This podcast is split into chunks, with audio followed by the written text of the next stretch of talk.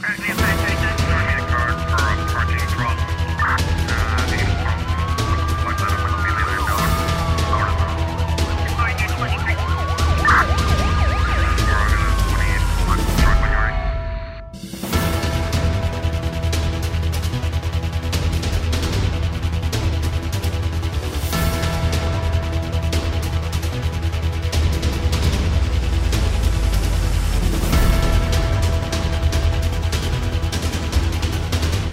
Um homem suspeito de tentar roubar carros em dois bairros da Cidade da Praia foi baleado por elementos da Polícia Nacional quando resistia à detenção. Anúncio feito na tarde desta quarta-feira pela Força Policial. Em comunicado, a PN refere que na semana passada deteve três indivíduos em flagrante delito nos bairros de Terra Branca e Platô por tentativa de roubo na viatura, posse de arma de fogo e arma branca e roubo contra pessoa. Um dos indivíduos, um cidadão de nacionalidade senegalesa, é suspeito de vários crimes de roubo em viaturas em Terra Branca com recurso a chaves falsas e outras ferramentas para abrir as viaturas com vista a subtrair no, no interior das mesmas artigos de valor, bem como as baterias dos uh, veículos. Segundo a PN, ao ser abordado pelos efetivos, o homem resistiu às ordens das autoridades, tendo ainda empunhado uma arma branca, uh, tendo sido ferido numa das pernas. Foram encontrados na sua posse uma arma de fogo, denominada de Bocabejo,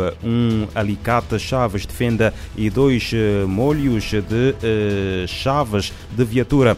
Quanto aos outros dois indivíduos, cidadãos cabo-verdianos, um deles ex-presidiário, foram detidos no platô na posse de produtos que haviam subtraído de um indivíduo nas imediações. Os detidos foram apresentados ao Poder Judicial para interrogatório judicial, onde foi aplicado ao cidadão senegalês a medida de prisão preventiva e aos dois cabo-verdianos a medida de apresentação periódica às autoridades. Em São Vicente, a Polícia Nacional deteve cinco indivíduos em flagrante delito dos quais um menor de 14 anos por roubo e posse de droga. De acordo com um comunicado divulgado pelo Comando Regional da PN, as detenções decorreram no último fim de semana em ocorrências diferentes no âmbito das ações de prevenção e combate à criminalidade definidas no Plano Operacional Verão Seguro em São Vicente. Dos cinco indivíduos, todos do sexo masculino e naturais de São Vicente, dois deles foram detidos por posse de estupefacientes, um por roubo à pessoa na via pública, um por furto de um ciclomotor e outro por furto em estabelecimento comercial através de arrombamento do local de onde subtraiu um televisor. Segundo a Força Policial, os detidos foram apresentados ao Poder Judicial no prazo legal, tendo sido aplicada a medida de equação de prisão preventiva ao indivíduo que foi detido por furto em estabelecimento comercial. No Brasil, uma mulher foi assassinada por outra trabalhadora numa padaria em Minas Gerais após colocar nas redes sociais uma publicação a queixar-se da qualidade do pão vendido nesse local. O homicídio ocorreu no passado sábado, quando a vítima se encontrava num bar. De acordo com a CNN Brasil, a vítima de 34 anos foi surpreendida pela empregada da padaria que esfaqueou a mulher nos braços, punho, ombro e tórax. A vítima foi socorrida pela própria irmã que a transportou para uma unidade básica de saúde, mas acabou por morrer. As autoridades brasileiras interceptaram esta quarta-feira uma aeronave proveniente do Paraguai que transportava 400 kg de cocaína e que foi obrigada a aterrar por aviões da Força Aérea Brasileira. De acordo com uma nota da Polícia Federal, após ser interceptado pelos caças no espaço aéreo brasileiro e depois de a Força Aérea Brasileira ter avisado que se tratava de um voo ilegal, o piloto da aeronave aterrou numa pista de terra no interior do estado de São Paulo, abandonou o avião e fugiu por uma floresta vizinha. Os agentes enviados ao local encontraram a cocaína dentro da, da aeronave abandonada e nenhum vestígio dos pilotos. A Polícia Federal Brasileira informa que realizou uma operação para tentar localizar o piloto e outros possíveis ocupantes da aeronave, mas que as buscas não tiveram sucesso até o início da tarde desta uh, quarta-feira.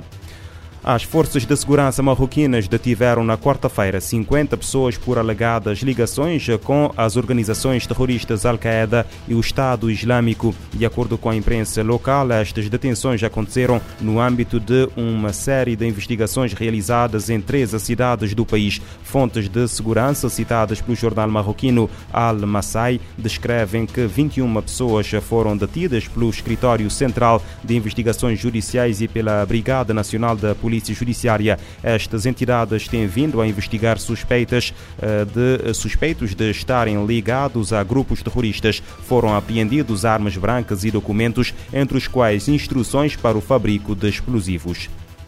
O secretário-geral da ONU condena veementemente a mudança inconstitucional do governo no eh, Níger.